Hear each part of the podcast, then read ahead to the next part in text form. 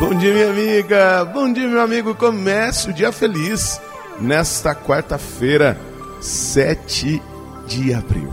Desejo uma quarta-feira maravilhosa para a honra e glória do Senhor Jesus, que realmente tenhamos um dia muito especial. Lembrando que nós estamos ainda na oitava da Páscoa. É Páscoa de Jesus. Cristo ressuscitou, Cristo reina, Cristo vive.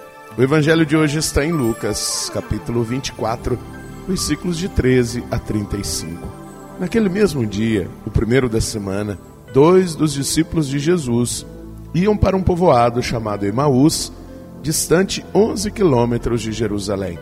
Conversavam sobre todas as coisas que tinham acontecido. Enquanto conversavam e discutiam, o próprio Jesus se aproximou e começou a caminhar com eles. Os discípulos, porém, estavam como que cegos e não reconheceram. Então Jesus perguntou: Que ides conversando pelo caminho? Eles pararam com o rosto triste, e um deles, chamado Cleofas, lhe disse: Tu és o único peregrino em Jerusalém que não sabe o que lá aconteceu nesses últimos dias? Ele perguntou: Que foi? Os discípulos responderam: O que aconteceu com Jesus, o Nazareno, que foi um profeta poderoso em obras e palavras, diante de Deus e diante de todo o povo. Nossos sumos sacerdotes e nossos chefes o entregaram para ser condenado à morte e o crucificaram. Nós esperávamos que ele fosse libertar Israel, mas apesar de tudo isso, já faz três dias que todas essas coisas aconteceram. É verdade que algumas mulheres do nosso grupo nos deram um susto. Elas foram de madrugada ao túmulo e não encontraram o corpo dele. Então voltaram, dizendo que tinham visto anjos e que estes afirmaram que Jesus está vivo. Alguns dos nossos foram ao túmulo e encontraram as coisas como as mulheres tinham dito. A ele, porém, ninguém viu. Então Jesus lhes disse: Como sois sem inteligência e lentos para crer em tudo que os profetas falaram?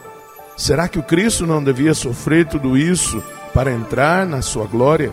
E começando por Moisés e passando pelos profetas, explicava aos discípulos todas as passagens da Escritura que falavam a respeito dele. Quando chegaram perto do povoado para onde iam, Jesus fez de conta que ia mais adiante. Eles, porém, insistiram com Jesus, dizendo: Fica conosco, pois já é tarde e a noite vem chegando.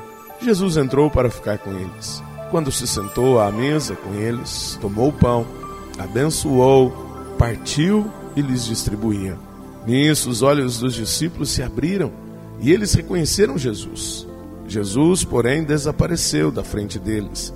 Então disse ao outro: Não estava ardendo o nosso coração quando ele nos falava pelo caminho e nos explicava as Escrituras?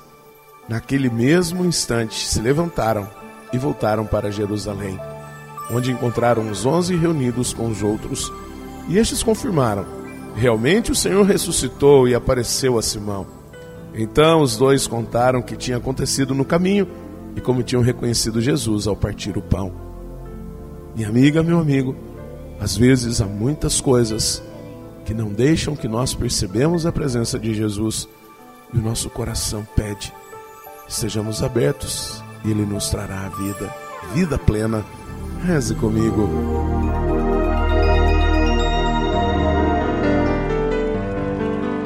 Pai nosso que estais nos céus, santificado seja o vosso nome. Venha a nós o vosso reino, seja feita a vossa vontade, assim na terra como no céu.